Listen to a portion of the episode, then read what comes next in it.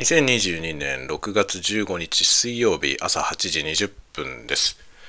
おはようございます。鈴雨レインです。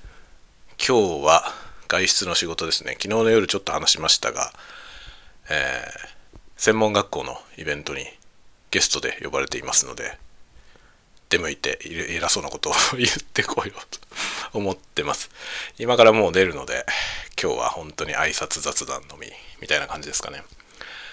で、天気は良さそうです。しかし、気温が高いのか低いのか よくわからない。